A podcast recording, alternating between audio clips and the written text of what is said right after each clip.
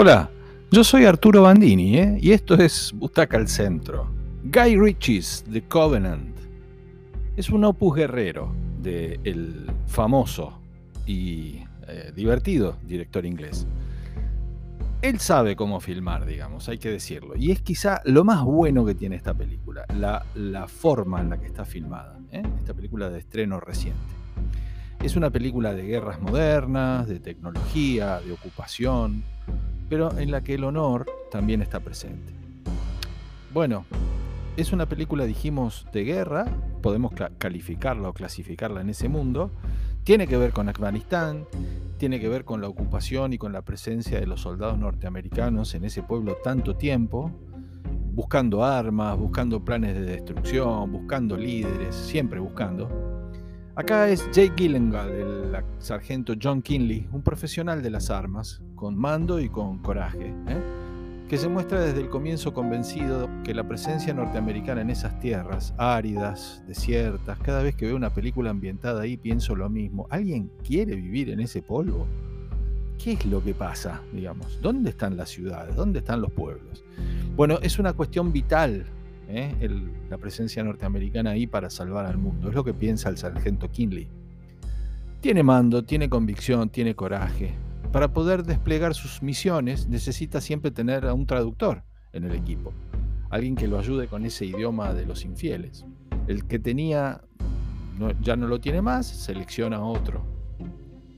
Le presentan entonces para sumar a su, a escuadrón a un traductor que se llama Ahmed, interpretado por el actor eh, Dar Salim. Es un buen actor local, iraní, a quien ya hemos visto en películas europeas, dinamarquesas, y será sus oídos y sobre todo sus palabras en cada misión que encaren. Hay que decirlo, Dar Salim, el actor, es un actor políglota ¿eh? y se desempeña bien en todos los idiomas. Pero Ahmed no es un tipo fácil de arriar, digamos, lo que diríamos acá es un mal arriado. Se revela contra las órdenes del sargento cuando sabe que lo que van a hacer es peligroso.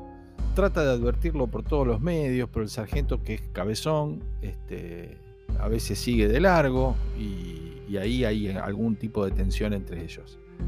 El sargento sabe que con ese trabajo Ahmed está arriesgando su vida, la de su esposa y la de su hija, o sea, lo tiene claro. ¿eh? Ahmed también tiene un sueño, poder obtener como pago las tres visas para irse a vivir a Estados Unidos la tierra prometida.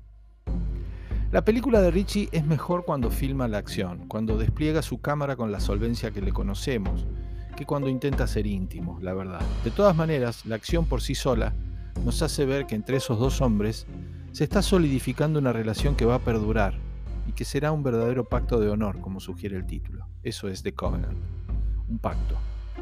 Es una misión que sale mal, se mueren todos menos ellos dos, el sargento queda mal herido, entonces es llevado casi en hombros por el desierto con un esfuerzo brutal por ese traductor que se pondrá la vida de su superior literalmente sobre sus hombros para devolverlo a su ejército. Esas imágenes de ese viaje son lo mejor de la película, como, como, como lo va a ocultar de las patrullas talibanas, cómo lo camufla entre alfombras, filmado todo con una subjetiva, esa que Guy Ritchie puede manejar tan bien que nos hace ver todos desde, desde una perspectiva distinta.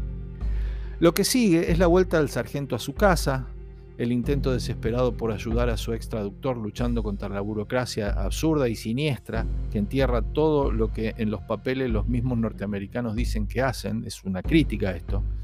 No sale, todo es burocracia y espera, mientras el sargento sospecha que la vida de la familia está en peligro.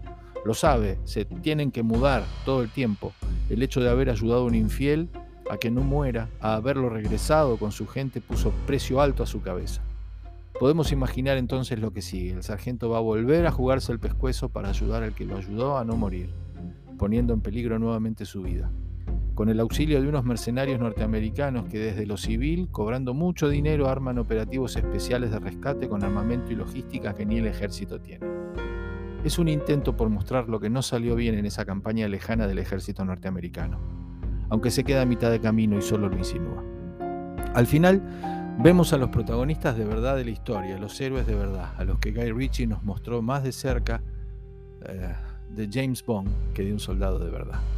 Ritchie es un buen director, pero se repite. Se repiten sus formatos y en sus trucos, lo que hace que sus películas se parezcan, aunque formalmente no tengan nada que ver Afganistán con Londres. The Covenant entonces, Guy Ritchie's The Covenant, perdón, puso su nombre adelante en el título, ¿eh? que está, está disponible desde abril. Es una película de cinco butacas. Que la disfruten.